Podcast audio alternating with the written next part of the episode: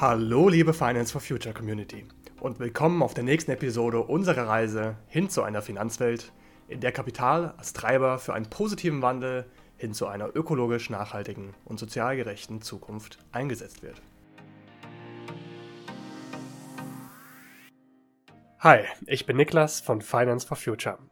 Heute habe ich ein besonderes Format für dich. Und zwar ist die heutige Folge ein Special zum Auftakt des Impact Festival am 5.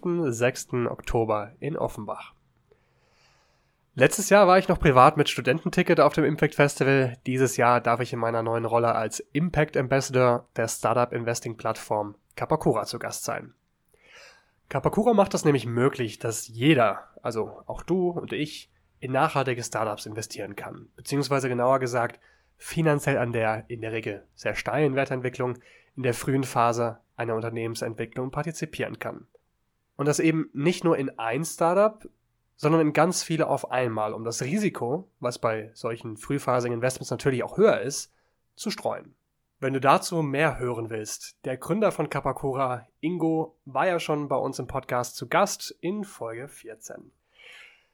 Jetzt ist die Idee für diese Folge entstanden, um dir auch das Impact Festival mal näher zu bringen als Europas größte, ja eigentlich B2B-Konferenz für nachhaltige Innovationen, die jedes Jahr die europäische Green Tech Startup und auch Scale-up-Szene zusammenbringt mit anderen wichtigen Stakeholdern, wie zum Beispiel den Kapitalgebern und den Kapitalgeberinnen, also den Impact-InvestorInnen.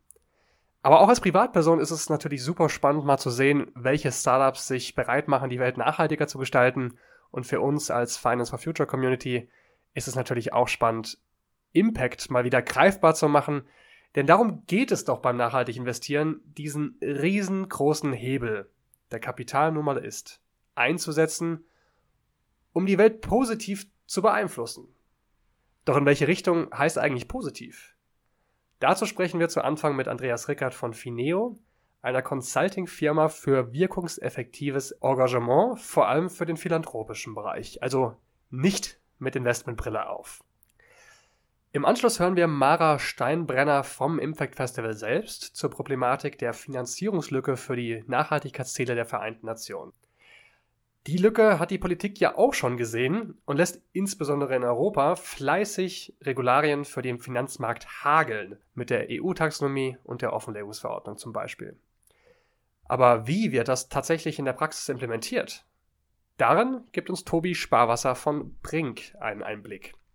Und bevor ich dir jetzt noch die zweite Hälfte anmoderiere und dir der Kopf explodiert, fangen wir erstmal einfach an und ich moderiere später nochmal zwischen.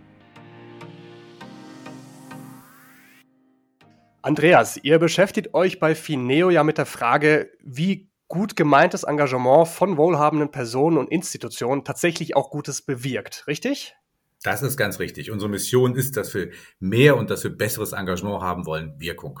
Warum braucht es für sowas eine ganze Beratungsfirma mit, ich glaube, laut LinkedIn 76 Mitarbeitern? Ist es so schwer, gut gemeint, was Nachhaltiges zu tun, dass es tatsächlich auch funktioniert?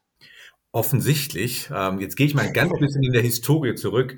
Ich habe Fineo vor zwölf Jahren gegründet und heutzutage kann man sich das kaum vorstellen, weil alle über Wirkung und Impact reden.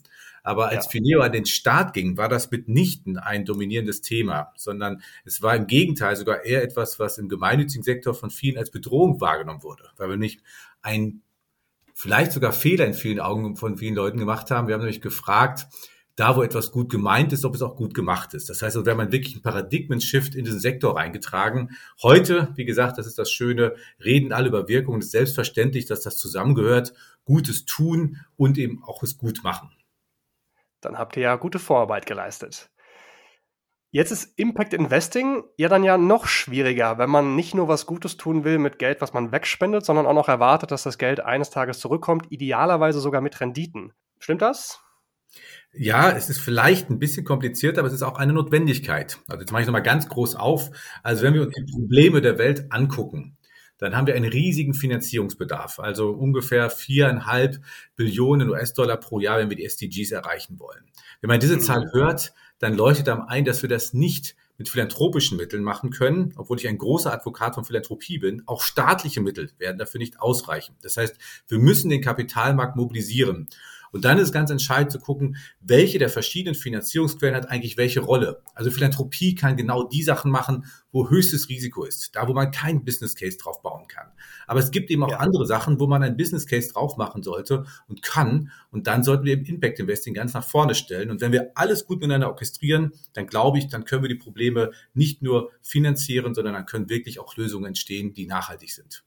Ich glaube, die Zahl 4,5 Billionen, die wurde jetzt relativ frisch noch geupdatet, aber die ist ja gar nicht so viel, wenn man sich anschaut, wie groß die privaten Kapitalmärkte sind. Ich meine, da hatte ich mal gelesen, das sind 2% der globalen Kapitalmärkte. Gar nicht so viel. Genau, deswegen sage ich ja, es ist jetzt nicht unmöglich, dass wir wirklich halt auch Impact Investing in den Mainstream reinbringen. Und wenn wir das schaffen, dann sollte genug Kapital sein, was Impact investiert werden kann, aber, und das ist die wichtige Nebenbedingung, dass eben auch einen vernünftigen Financial Return liefert. Dann hast du auch schon die letzte Frage beantwortet, nämlich welcher Ansatz ist denn wichtiger, Impact Investing oder Impact Spenden? Weil ganz einfach beide nebeneinander gehören. Nur Spenden wird nicht reichen. Das, was investable ist, sollte auch mit Investment erledigt werden und beide gehen Hand in Hand und tragen gemeinsam dazu bei, die SDGs zu erfüllen. Exakt. Und was eben neben den Instrumenten und dem ganzen Messen vielleicht aber für mich noch entscheidender ist, ist die Haltung. Wir müssen eine Haltung als Individuen, als Gesellschaft haben, dass wir beitragen wollen, das klingt jetzt sehr pathetisch, eine bessere Welt zu bauen. Und dann ist der nächste mhm. Schritt, welche Instrumente brauchen wir? Und dann brauchen wir den gesamten Instrumentenkasten, Philanthropie, starke Staaten und Wirtschaft und Kapitalmarkt. Vielen Dank, Andreas. Das waren starke Worte. Danke dir. Mara, schön, dass du da bist. Herzlich willkommen. Ja, schön bei dir im Podcast zu sein. Warum veranstaltet ihr eigentlich das Impact Festival? Ja, mit dem Impact Festival haben wir die Idee oder das Ziel, die nachhaltige Transformation unserer Wirtschaft zu gestalten und zu beschleunigen. Das heißt, wir wollen es erreichen, indem wir innovative Lösungen, die etablierten Unternehmen bei ihrer Transformation unterstützen, eben helfen, in den Markt anzukommen, mit Investorinnen in Kontakt zu treten. Das heißt, ähm, wir haben diese Kernzielgruppe von B2B-Startups, etablierten ja. Unternehmen, wie jetzt Konzerne oder auch der größere Mittelstand und Investoren und wollen die im Prinzip verbinden. Wer wird denn dieses Jahr 2022 so alles da sein? Ja, ganz viele. Die ganze Branche. Die ganze Branche, alle im grünen Ökosystem-Bubble. nee, also wir haben circa 170 B2B-Startups, die aus ganz Europa im Prinzip anreisen. Und was, glaube ich, für die meisten nochmal interessant sind, wir haben ja ein relativ großes Konferenz-Speaker-Programm. Ja. Ähm, und da freuen wir uns unter anderem auf Beth Thorin von Patagonia, Nevin Subotic, Verena Pauster, Mahita Thoms oder auch Politiker wie Tarek Al-Wazir oder Klimaforscher Hans-Joachim Schellenhuber. Also wir haben da ein sehr, sehr diverses Programm und diverse Teilnehmenden auch vor Ort. Ja, gerade Patagonia war ja jetzt gerade frisch in den Nachrichten mit dem Slogan We make Earth our only shareholder. Ja. Und es sind aber nicht, also das ist jetzt nicht nur für, ich sag mal, Businesses relevant, das Event. Ich war nämlich letztes Jahr selber als Student auch da. Mhm. Sondern zum Beispiel jetzt mal rausgegriffen, in Jova machen ja auch letztendlich eine B2C-Lösung. Mhm. Vielleicht, dass es jetzt nicht so klingt, dass wenn jetzt eine Privatperson das hört und ihr sagt, nee, da bin ich draußen. Wie würdest du denn sagen, warum sollte man denn oder wann sollte man denn kommen? Also es lohnt sich auf jeden Fall vor Ort dabei zu sein. Und ich glaube grundsätzlich jeder, der sich mit Innovation oder auch mit der nachhaltigen Transformation beschäftigt, ist richtig bei uns auf dem Festival. Sei das okay. eine sektor- oder industrieübergreifende Transformation oder einfach auch die Unternehmensperspektive. Und auch das kann sehr, sehr weit gefasst sein. So möchte man irgendwie sich Gedanken machen, wie welche Stromlösungen man Unternehmen hat oder wie man das Mobilitätskonzept für Mitarbeitende gestaltet oder wie der Supply Chain aufgebaut werden muss. Also wir bieten da im Prinzip sehr, sehr breite Lösungen an. Und natürlich für Investorinnen, die sich für Green Tech Startups interessieren, ist sehr relevant. Wir haben sieben verschiedene Innovationsbereiche auf dem Festival. Also ich glaube, ja. da ist tatsächlich für jeden was dabei. Ähm, und jeder sollte vorbeikommen. Genau, und selbst wenn InvestorInnen, wenn man das jetzt hört und sich nicht so fühlt, ist es ja zum Beispiel auch jemand da, der genau das möglich macht, schon ab kleinem Geld auch Impact-Startup-Investor oder Investorin zu werden. Äh, genau. Kapakora sind ja am Anfang kurz aufgetaucht. Mara, das Ziel des ganzen Themas Impact, oder zumindest kann man das Ziel so betrachten, ist ja die Erreichung der SDGs. Was ist denn dafür deiner Meinung nach aktuell noch so die größte Herausforderung? Also ich glaube, wir haben natürlich ganz viele Herausforderungen. Was eine der größten sicher ist, ist die SDG Financing Gap. Also, dass wir im Prinzip momentan noch nicht genug Geld haben oder noch nicht genug Geld in die Hand nehmen, um diese To-Do-Liste, die uns im Prinzip die SDGs ja bieten, zu erfüllen. Also unsere SDGs sollen ja im Prinzip als Leitlinie für globale, regionale, nationale Entwicklungsbemühungen dienen. Und die Verwirklichung von dieser Leitlinie hängt halt im hohen Maß von monetären Ressourcen ab. Ja. Und im Prinzip haben wir seit Anfang an, also seit dem Aufsatz der SDGs in 2015, eine Financing Gap die mit 2,5 Billionen US-Dollar jährlich angefangen hat, die fehlen. Und seit der Covid-Pandemie hat sich das natürlich nochmal ganz, ganz arg verstärkt. Ja. Da kam circa eine Billion US-Dollar an Ausgaben dazu, die für Covid-Maßnahmen getroffen werden mussten. Und auf der anderen Seite sind circa 700 Milliarden US-Dollar zurückgegangen an externen privaten Mitteln. Und das führt uns jetzt momentan zu einer SDG Financing Gap von 4,2 Billionen US-Dollar pro Jahr. Und man kann das wahrscheinlich auch nicht so einfach rechnen, von wegen, das Problem ist ja, wenn wir die ersten fünf Jahre nicht genug zahlen, müssen wir ja das erstens in den nächsten Jahren, ich sag mal, nachzahlen. Und zweitens, wenn wir später handeln, wird es ja auch immer teurer. Das hat so ein Klimawandel an sich. Das ist ja ein Gefährt, was gewisses Momentum aufbaut. Ja, nee, genau, auf jeden Fall. Im Prinzip funktioniert es ja wie mit unserer CO2-Bilanz. So alles, was wir dieses Jahr nicht einsparen, das fällt nicht einfach hinten runter, sondern es fehlt ja am nächsten Tag Jahr wieder. Und im Prinzip ist das bei der SDG Financing Gap genauso. Und ähm, ja, da müssen wir im Prinzip einfach auch neue Wege finden und ein, auch diesen so einen Multi-Stakeholder-Ansatz schaffen, ne? um wirklich alle verschiedenen Parteien einzubeziehen und zu verstehen, wie wir einfach mehr Finanzen in diesen Bereich bringen können, dass die SDGs erfüllt werden. Und wie wir die neuen Wege gehen, haben wir ja gerade von Andreas schon gehört, mit einer inneren Haltung, indem wir den ganzen Instrumentenkasten nutzen ja. und eben auch die Regulatorik. Genau. Danke, Mara. Schön, dass du da warst. Danke dir, Niklas.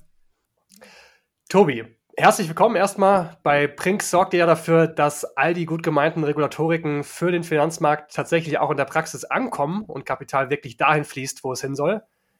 Was ist denn dabei in deinen Augen die größte Herausforderung? Also es gibt Viele. Ich glaube, wenn man generell sich die Taxonomie und äh, nachhaltige Finanzenvorschriften anguckt, generell äh, sind die sehr kompliziert und brauchen auch massive Daten für das Berichten. Das ist gar nicht einfach. Allerdings ist normales Finanzberichten auch nicht einfach und benötigt auch teure, komplexe Analysen. Es gibt auch von der EU-Kommission viele Unsicherheiten.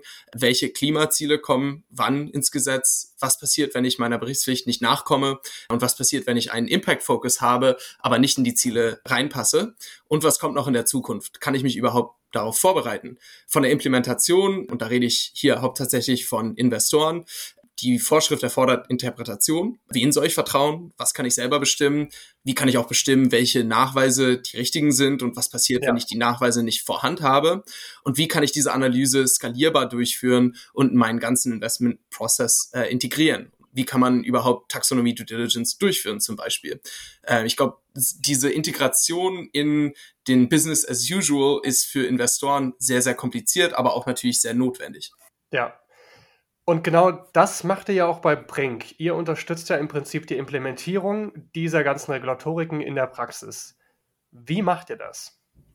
Genau, also wir arbeiten zum Großteil mit Impact-Investoren in Privatmärkten. Das ist Private Equity oder Venture Capital. Diese Investoren haben keine Abdeckung für Taxonomie-Schätzungen von Datenanbietern wie Investoren zum Beispiel mit einem liquiden Fokus. Daher muss man diese Analyse irgendwie komplett selber durchführen und danach dazu, diese Investoren müssen diese Analyse für Portfoliounternehmen nach Akquisition durchführen, um SFDR-Reporting durchzuführen aber müssen das auch in der Pre-Due Diligence oder Due Diligence Phase für Zielunternehmen integrieren. Wenn das nach zu viel Arbeit klingt, um skalierbar zu sein, solltest du deinem Instinkt vertrauen. Wir benutzen skalierbare Software und künstliche Intelligenz, um die Analysen für die Taxonomie von diesen Impact-Investoren zu automatisieren. Daneben haben wir auch eine kollaborative Software gebaut, wo Investoren und Portfoliounternehmen zusammenarbeiten können. So können Investoren ihre Portfoliounternehmen skalierbar unterstützen, da weder Investor noch Portfoliounternehmen alles alleine machen kann. Ich glaube, genau in den Privatmärkten auf der einen Seite können private Anleger riesen Impact haben, weil sie ja die Unternehmen viel stärker steuern können. Auf der anderen Seite sind das auch in Unternehmen, die zum Großteil noch nie zum Beispiel ein Public Financial Reporting durchgeführt haben, weder noch ein Nachhaltigkeitsreporting. Ja. Und jetzt müssen die natürlich beide kombinieren und auch sehr schnell liefern, da wir jetzt in 2023 schon die erste Berichtspflicht sehen werden. Tobi, mit deiner Erfahrung, deiner Expertise, du sprichst ja jetzt mit dem Blick auf den Privatmarkt, also Private Equity, Venture Capital und so weiter. Wie siehst du denn die Implementierung der ganzen Regulatorik auf dem öffentlichen Markt? Funktioniert das? Ist das zielführend? Also erfüllt das die Ziele, die eigentlich sich davon versprochen werden? Ja, also auf der einen Seite ja, natürlich. Also die Berichte werden ja jetzt schon auch äh, veröffentlicht. Also dieses Jahr sahen wir Fähigkeitsreporting von öffentlichen Unternehmen und im nächsten Jahr werden wir Konformitätsreporting äh, sehen.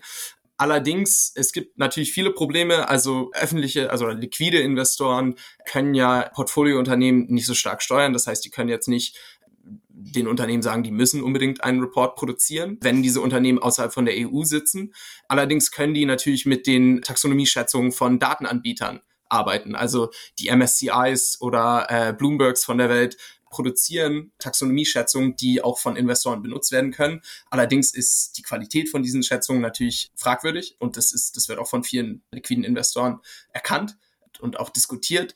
Es wird auch eine Zeit geben in den nächsten paar Jahren, wo man nicht mehr mit Schätzungen arbeiten kann. Ähm, das wurde schon von der EU veröffentlicht und dann wird ja. es viel, viel schwieriger für liquide Investoren.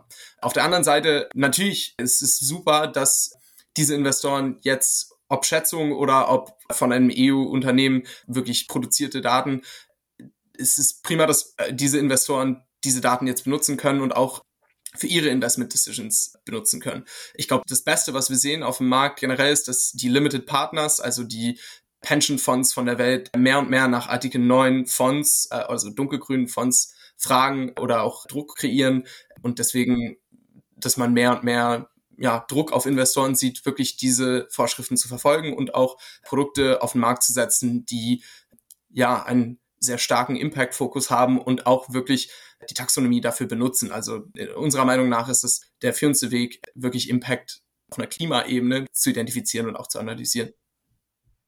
Super, mit deinem Einsatz vorhin hast du uns auch schon eine perfekte Überleitung geleistet, nämlich man kann ja als Investor auf dem liquiden Markt nicht einfach so dem Unternehmen sagen, was man gerne von ihm hätte, zum Beispiel einen Report anzufertigen außerhalb von Europa. Da sprechen wir dann gleich mit Tillmann weiter von den Jova, die genau das machen. Vielen Dank, Tobi, dass du da warst. Vielen Dank für deine Einblicke. Vielen Dank für die Einladung, Niklas. Wir sehen uns auf dem Impact Festival. Bis dahin. Gut, ciao.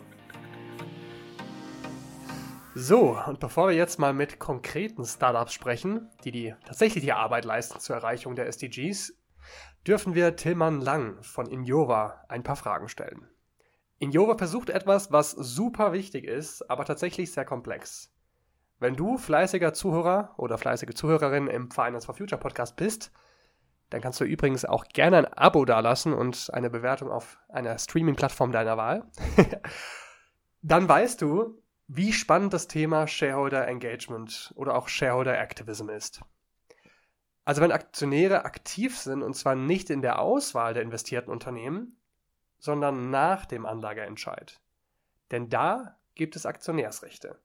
Und da fängt der Spaß in Richtung Impact beim Investieren an der Börse erst wirklich an. Tillmann, was sind Aktionärsrechte? Aktionärsrechte sind die Rechte der Aktionäre, wie der Name sagt. Ähm, das, also als Aktionär ist man ja Miteigentümer mhm. von einem Unternehmen. Das heißt, dir gehört ein Teil des Unternehmens. Und äh, im Kapitalismus ist es so, dass die Eigentümer von der Organisation eigentlich die gesamte Kontrolle über die Organisation haben. Das heißt, sie dürfen entscheiden, wer da am Steuer sitzt, was das Unternehmen macht, wie es sich aufstellt, wie es letztlich, welche Rolle es in der Welt spielt, wie es äh, umgehen möchte mit Kunden, mit der Umwelt, mit Zulieferern, mit Mitarbeitern und all das. Das alles entscheiden am Schluss die Aktionäre und in Deutschland machen sie das im Wesentlichen darüber, dass sie den Vorstand bestellen und berufen. Und Aktionärsrechte sind quasi all diese Rechte. Das bekannteste ist eigentlich, dass man eben halt mhm. abstimmen darf. Man darf wählen, wer sitzt denn im Vorstand, man darf wählen, wer sitzt im Aufsichtsrat, ähm, man darf entscheiden, wer wie entlastet wird. In anderen Ländern geht es noch viel weiter. Da kann man auch sehr konkrete strategische Weichenstellungen ähm, mit, mit beauftragen oder mitbestimmen äh, als Aktionär. Und diese, die Summe dieser ganzen Rechte, ähm, die nennt man Aktionärsrechte. Es gibt natürlich noch finanzielle, wie man hat ein Recht auf einen Teil am Gewinn, über die Dividende, über Kursgewinn. Genau. Wie nimmst du das wahr? Wie wird diese Welt der Aktionärsrechte gelebt in Deutschland? Ist das eine aktive Geschichte oder ist das so Randgeschehen? Ja, es ist extrem Randgeschehen. Also die, das ist eines der, der großen Probleme unserer Zeit, dass wenn, wenn man auf die zu, zu den wirklich großen Unternehmen geht und schaut, wer ist denn da eigentlich bei der Aktionärsversammlung, bei der sogenannten Hauptversammlung, dann sind das ganz wenige. Ne? Also da werden jetzt irgendwie von 100 Prozent der Stimmen wird nur ein Bruchteil abgegeben. Und das sind meistens dann die Stimmen von irgendwelchen sehr engagierten Minderheitsaktionären, zum Beispiel von, von Hedgefonds. Ähm, gibt, gibt Ausnahmen natürlich, aber das in der Regel ist nur eine ganz kleine Anzahl der Aktien vertreten. Das ist so ein Phänomen, das nennt man The Owners have left the room. Also die Eigentümer der Unternehmen entscheiden gar nicht mehr mit. Und das äh, ist zum Beispiel eine Folge vom passiv, äh, passiven Investieren. Ja, wir investieren alle in ETFs. Das ist finanziell sehr gut, aber es führt zum Beispiel dazu, dass wir irgendwie unsere Stimmrechte gar nicht mehr wahrnehmen können. Es gibt aber auch viele andere Sachen, die dazu äh, führen. Also da, dein Geld ist ja in einer Pensionskasse, in einer Lebensversicherung, in einem ja. Bausparvertrag, wo auch immer. Mittelbar ist es irgendwann in Aktien angelegt, aber die werden halt von irgendwem irgendwie vertreten und äh, möglicherweise geht er zur Hauptversammlung, möglicherweise aber auch nicht. Aber selbst wenn er dahin geht, ist es überhaupt nicht klar, dass er irgendwie in deinem Sinne ähm, abstimmt. Also das, deswegen, das führt erstmal dazu, dass das eigentlich gar nicht gelebt wird. Ähm, wie läuft es dann in der Praxis? Na, der Klassiker ist die Hauptversammlung in der, in der Sporthalle am Samstagnachmittag, wo es dann Wiener Würsten mit Senf gibt. Ähm, das macht wenig, dem macht den meisten Leuten wenig Spaß. Das ist einer eine der anderen Gründe, warum, warum ja. viele nicht hingehen liegt natürlich auch daran, dass viele gar nicht wissen, dass es das gibt. Äh, das versuchen wir zu digitalisieren. Also wir bringen das in die App, wir machen das äh, so möglich, dass du eben halt mit der Altersvorsorge, die du eh machen musst äh, als Zentraleuropäer, also mit dem, mit dem Geld, was du für dein Alter anlegst, automatisch eben halt das auch für einen guten Zweck einsetzen kannst, indem du die Unternehmen, in die du investiert bist, dazu bewegst, sich langfristiger aufzustellen. Und langfristige Aufstellung aus einem Business-Sinn heißt inzwischen einfach überhaupt nichts anderes mehr, als sich mit Themen wie der Klimakrise auseinanderzusetzen. Jetzt hast du die nächste Frage schon beantwortet. Was macht Jova jetzt genau? Das heißt, ihr wollt genau da eine Lösung für bieten, dass, wie du sagst, bei den, für die Menschen bei der Altersvorsorge Stimmrechte aktiv genutzt werden können. Genau, also in der simpelsten Beschreibung sind wir eine Geldanlagelösung. Du kannst bei uns Geld anlegen, aber die Geldanlage ist etwas, hat ein paar Besonderheiten. Wir arbeiten zum Beispiel nicht mit Fonds, sondern bei uns bekommst du immer ein risikooptimiertes Portfolio aus Einzelaktien. Und weil du selbst mhm. eben halt Aktionärin oder Aktionär wirst, hast du auch diese Aktionärsrechte, von denen wir ges äh, gesprochen haben. Das heißt, zum einen bist du in Firmen investiert, die du cool findest, die also an Problemen arbeiten, die dich interessieren, ob das Geschlechtergleichheit ist oder Artenvielfalt oder die Klimakrise. Und zum Zweiten kannst du aber eben halt die Unternehmen, die, in die du investiert bist, auch zum Positiven beeinflussen durch die Ausübung deiner Aktionärsrechte. Das kann Abstimmung sein, aber das kann auch ein, ein guter offener Dialog mit den Unternehmen sein. Wer führt den Dialog? Ich als Einzelanlegerin ja nicht. Das heißt, dann beauftrage ich euch mit diesem unterjährigen Dialog. Genau, den führen wir. Also wir haben eine, ich meine, wir sind ein Team von Impact Investing Spezialisten und der Austausch mit den Unternehmen ist da ein ganz wichtiger Hebel. Das heißt, wir haben ein Team, das sich genau damit auseinandersetzt. Das ist ein großer, das ist ja nicht nur Sprechen, sondern da ist viel, viel Analyse dahinter, da ist viel, viel Sachverstand dahinter. Der kommt auch nicht nur von uns, sondern wir tauschen uns ähm, extrem stark mit Ex Experten und Universitäten aus. Wir haben ein eigenes Impact-Komitee, da sind zehn Personen drin und wir führen ja. diese Gespräche und du hast quasi selbst dann immer die Chance zu sagen, okay, meine Stimme, ich unterschreibe das auch, ich stimme da mit oder ich, ich will mitvertreten werden oder nicht. Das läuft alles schön designt über die App. Hast du ein greifbares Beispiel, wie so eine Art von Engagement bei euch abgelaufen ist?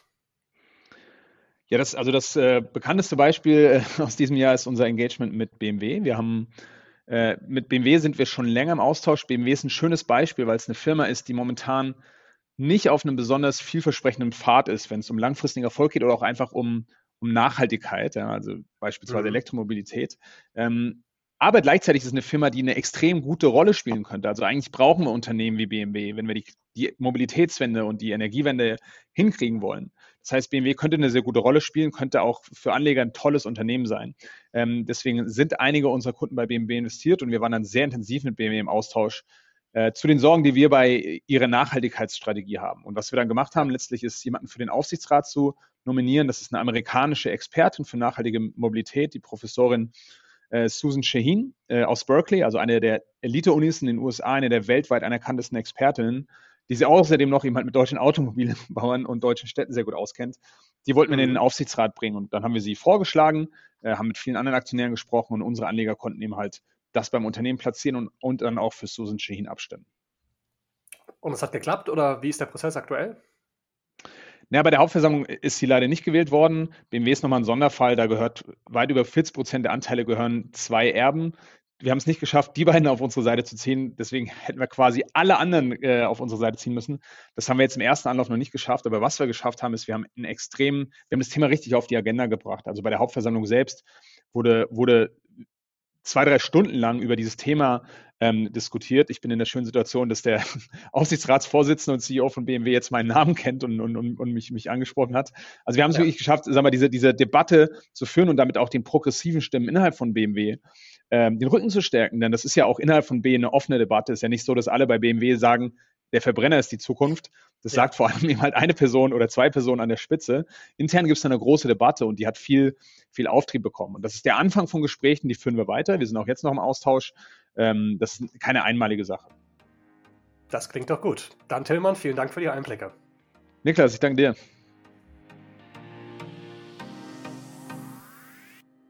Und so wie viele vielleicht auch innerhalb von BMW in die Zukunft denken, machen das natürlich auch die Impact-Startups, die auf dem Impact Festival zusammenkommen werden. Um dir darin mal einen Einblick zu geben, habe ich dir aus den insgesamt sieben Innovationsbereichen, die vertreten sein werden, zwei Beispiele mitgebracht. Übrigens kannst du am Ende der Folge auch hören, wie du Tickets für das Impact Festival gewinnen kannst und die Gäste dieser Folge und viele andere persönlich kennenlernen kannst. Moritz, du bist CEO von dem Startup Modular One. Was macht ihr? Hi Niklas, ja, vielen Dank, dass wir hier sein dürfen. Äh, wir digitalisieren Gebäude, wir bauen quasi digitale Zwillinge von Gebäuden auf und bringen die wichtigsten Informationen aufs Smartphone, sodass die Informationen jedem Nutzer, egal ob er Mieter, Facility Manager, ähm, ein Asset Manager im Fonds oder sonstige Aspekte bedient, zur Verfügung gestellt werden können. Mit welchem Ziel? Warum macht ihr das?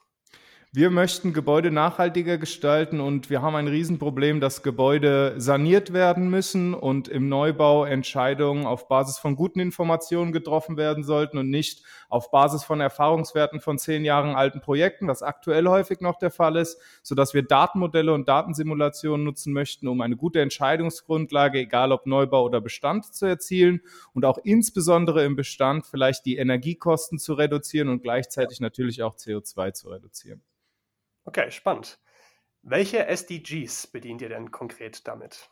Genau, da wir natürlich in, sagen wir mal, im, in der Baubranche und der Architektur im weitesten Sinne irgendwo mit Stadtplanung auch verbunden sind, mit der Quartiersentwicklung, mit Gebäuden, gibt es sehr viele Berührungspunkte zu SDGs, auch zu weiteren, die ich jetzt nennen werde, aber ähm, ganz klar die, der SDG Punkt 7, also grüne Energie, saubere Energie. Ähm, wir bringen Photovoltaikanlagen auf Dächer mhm. Strom-Wärmepumpen im Keller ähm, mit einem neuen Heizsystem, um Gebäude nachhaltig mit Energie zu versorgen.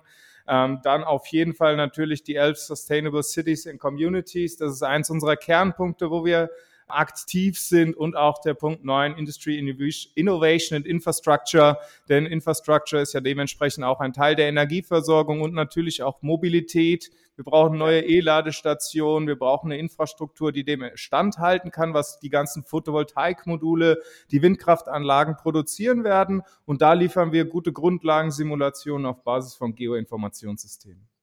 Okay. Wie seid ihr denn als Unternehmen finanziert? Wir sind inzwischen finanziert durch einen Investor. Ähm, wir haben lang dafür gekämpft, das Ziel zu erreichen, aber das ist unser aktueller Stand. Ähm, haben die erste Investmentrunde hinter uns und da werden wahrscheinlich auch noch weitere irgendwann folgen. das heißt, du sagst, es war, ein, es war nicht so einfach für euch an Kapital zu kommen oder wie war da eure Situation? Sagt ja. man ja oft in Deutschland, dass Startups das da nicht so leicht haben hier. ja, also äh, ich kann da nicht so ganz für alle Startups sprechen, sondern ich spreche einfach mal über unseren speziellen Fall. Deswegen sitze ich ja auch hier. Ähm, für uns ja. war es besonders schwer, weil wir in einer neuen Arbeitsmethodik unterwegs sind, die quasi ein breites Bild zeichnet, ein Ökosystem schaffen will, wo wirklich viele unterschiedliche Gewerke, die so in der Wertschöpfungskette von Immobilien vorkommen, ihren Platz finden sollen. Und wir hatten das Problem, dass eigentlich jeder Venture Case gesagt hat, ja, das ist nicht ein Produkt, das ist nicht eine Zielgruppe, das ist nicht eine Lösung. Aber wir sind eben der Meinung, dass die Herausforderungen unserer Zeit heutzutage infolge des Klimawandels eben nicht mehr mit dieser einen Lösung gelöst werden können. Das können viele versprechen, dafür kann man sehr viel Geld einsammeln, dessen sind wir uns bewusst. Aber für uns war es unglaublich schwer, jemanden zu finden, der sich mal mehr als 30, 40 Minuten Zeit nimmt, um den Gedanken eines Ökosystems zu verstehen, woraus man Plattformen, Mehrwertdienste und sonstige Leistungen wie Contracting ableiten kann. Aber das ist eben nicht in 15 Minuten erklärt. Und wenn man das nicht schafft, ist eigentlich der meiste Venture Case schon geschlossen. Ja, viele Nachhaltigkeitsprobleme sind, glaube ich, dadurch gelöst, wenn man einfach mal die ganze Situation ganzheitlich betrachtet. Ich gucke mir immer da E-Mobilität an und dann wird alles als 4 Tonnen SUV umgesetzt, dann bringt der E-Motor auf. Aber perfekt, Moritz, vielen Dank für die Einblicke. Viel Erfolg euch auf eurem weiteren Weg. Niklas, vielen Dank, dass wir hier sein konnten und auch dir noch weitere schöne Folgen und hoffentlich bis bald. Bis dann. Ciao. Clemens, du hast Everwave gegründet und ihr sammelt Plastik aus den Weltmeeren. Wie habt ihr es geschafft, daraus einen Business Case zu schmieden? Äh, ja, erstmal danke für die Einladung. Also wir haben ähm, relativ schnell unseren Fokus von den Weltmeeren auf die Flüsse verändert, Ende mhm. 2018, weil es ökonomisch und ökologisch nicht sinnvoll ist, auf offenem Meer zu arbeiten. Und im Zuge dieser Umorientierung haben, sind auch immer mehr äh, Partner auf uns aufmerksam geworden, große Unternehmen. Und ähm, das Geschäftsmodell, das wir genau diesen großen Unternehmen anbieten, ist Müllkompensation. Das mhm. heißt, wenn ich im produzierenden Gewerbe tätig bin, ich äh, beispielsweise im Lebensmittelbereich arbeite, dann bin ich meistens an eine bestimmte Verpackungsart gebunden, äh, weil es keine guten Alternativen gibt. Und genau diese Müllmenge kann dann über uns kompensiert werden und so kann eben auch entsprechend Verantwortung übernommen werden. Und welche SDGs bedient ihr grob mit eurer Arbeit? Meistens hängt ja doch ein bisschen mehr dran, als man so im ersten Moment denkt.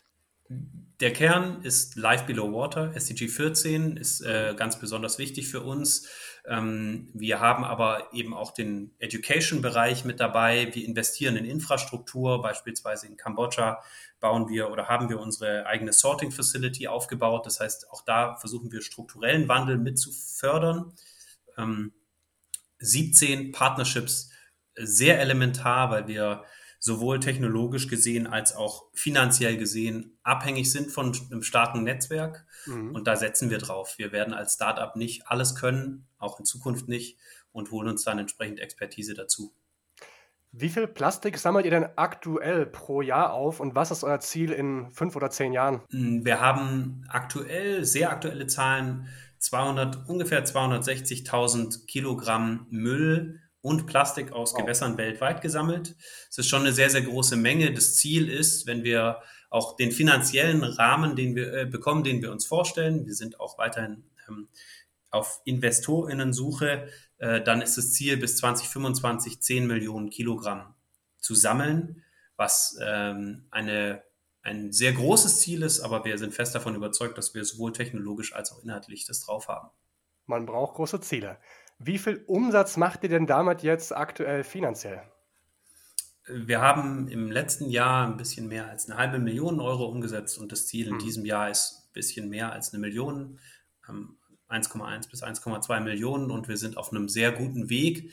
Trotzdem, dass wir gerade feststellen, dass natürlich Unternehmen ähm, auf ihre Budgets wieder schauen, ähnlich wie bei ja. Corona, dass die ähm, Inflation und die ja, globale Lage äh, durchaus Fragezeichen aufwirft. Mhm. Und da versuchen wir einfach durch vertrauensvolles, transparentes Arbeiten entgegenzuwirken. Du hast gerade eben schon angesprochen, ihr sucht aktuell auch wieder nach InvestorInnen. Wie seid ihr denn bisher finanziert? Wir wurden Ende 2018 gegründet oder haben wir uns gegründet, zu dritt übrigens. Ich bin äh, nicht der alleinige Gründer. Ja. Äh, das ist auch ganz wichtig zu erwähnen. Ähm, und haben dann wirklich uns über Partnerschaften finanziert äh, und haben aber dann Ende 2000 oder äh, Anfang 2021 festgestellt, dass wir sehr, sehr viel geben und sehr, sehr viel Zeit in das Thema stecken, aber der Impact am Ende für uns gefühlt nicht ausreicht. Und dann haben wir gesagt, okay, der einzige Schritt ist eigentlich wirklich zu wachsen. Und das geht schnell eben meistens nur mit fremdem Geld. Und deswegen mhm. haben wir ähm, Ende letzten Jahres erfolgreich eine kleine Finanzierungsrunde abgeschlossen mit der NRW Bank und Kapakura, die ähm, in uns investiert haben und wollen, merken aber jetzt, dass wir eben so viel Potenzial haben, dass es Sinn macht, nochmal etwas größer zu werden. Wie nimmst du denn die Situation bei der Finanzierung wahr? Ist es eher einfach für euch an Kapital zu kommen, wenn ihr es braucht, oder ist es eine massive Schwierigkeit? Aktuell ist es herausfordernd, würde ich mhm. sagen, mhm. auch aufgrund der globalen Situation. Ähm, was wir aber sehen, ist, dass durchaus immer mehr InvestorInnen äh, Impact auch verstehen und darauf. Wert legen. Äh, das, den Wandel merken wir schon. Also vor zwei Jahren, wenn man sich mit Impact-InvestorInnen unterhalten hat, ähm, dann war am Ende trotzdem nur die Rendite wichtig. Und aktuell ist es wirklich so, und das hoffe ich, dass sich das trotz der Situation äh, weiter verstärkt, ähm, dass es zwei Formen von ähm, Rendite. ja, Rückzahlung gibt, Rendite gibt. Einmal die, die globale, die nachhaltige ähm, und dann eben auch die finanzielle und wir wollen beides leisten. Super, Clemens. Vielen Dank für die Auskunft und viel Erfolg euch bei Everwave noch. Vielen Dank. Alles Gute. Zum Abschluss haben wir Lukas von Kapakura am Mikrofon. Ohne die einige Startups, die du auf dem Impact Festival ja auch treffen kannst und persönlich kennenlernen kannst, gar nicht hier wären. Lukas, was macht ihr bei Kapakura?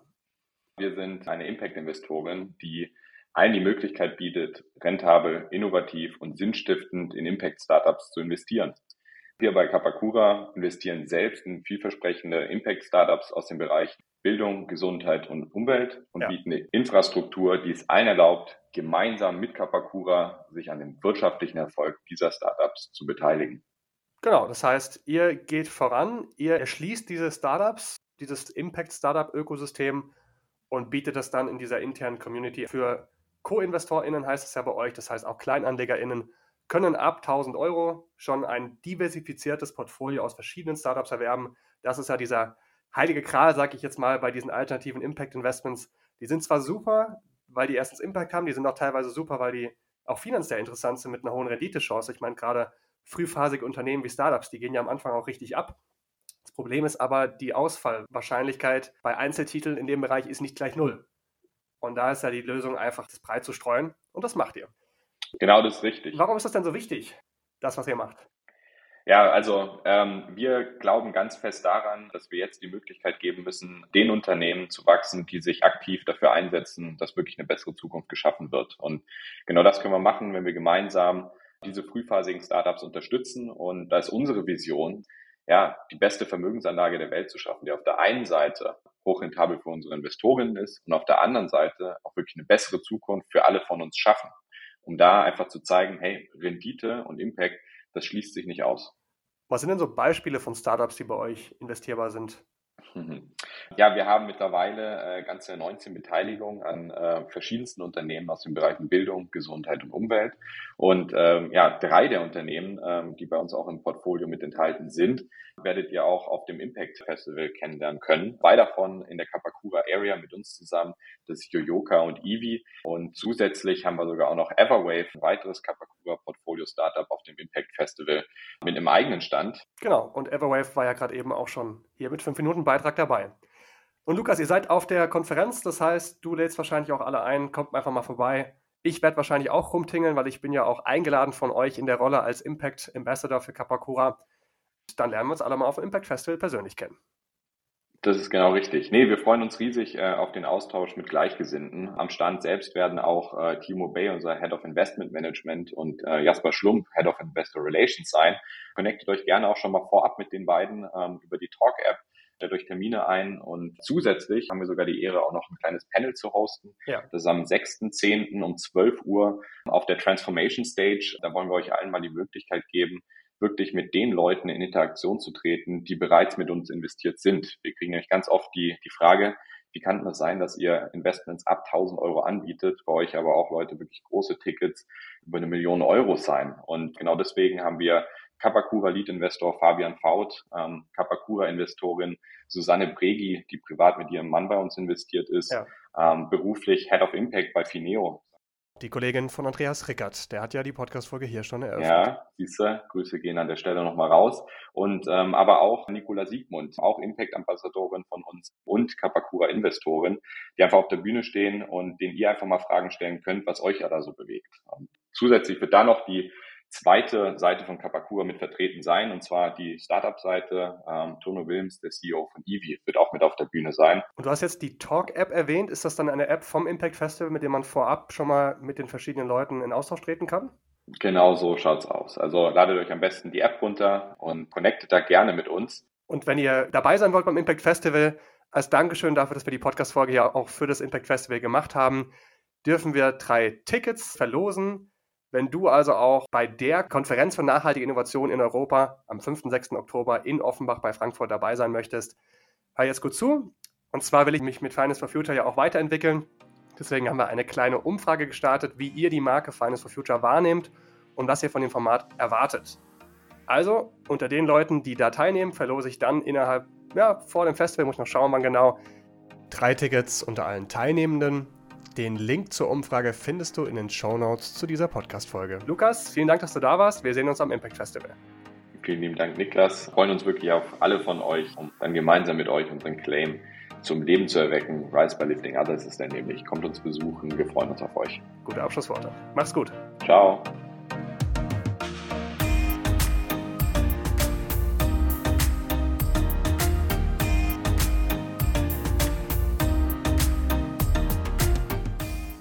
Das war die heutige Folge des Finance for Future Podcasts. Vielen Dank, dass du dabei warst.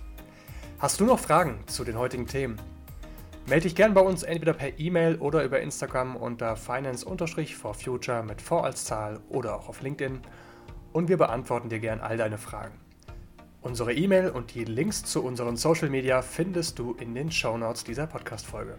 Wir freuen uns natürlich auch über deinen Support, wenn du uns dort folgst. Wir bringen jede Woche Content rund ums Thema finanzielle Bildung und nachhaltiges und wirkungsorientiertes Investieren, was übrigens auch das Zentrum unserer Beratungsarbeit ist. Wenn du dich also in deinen persönlichen Finanzen besser und nachhaltiger aufstellen willst, komm gerne auf uns zu.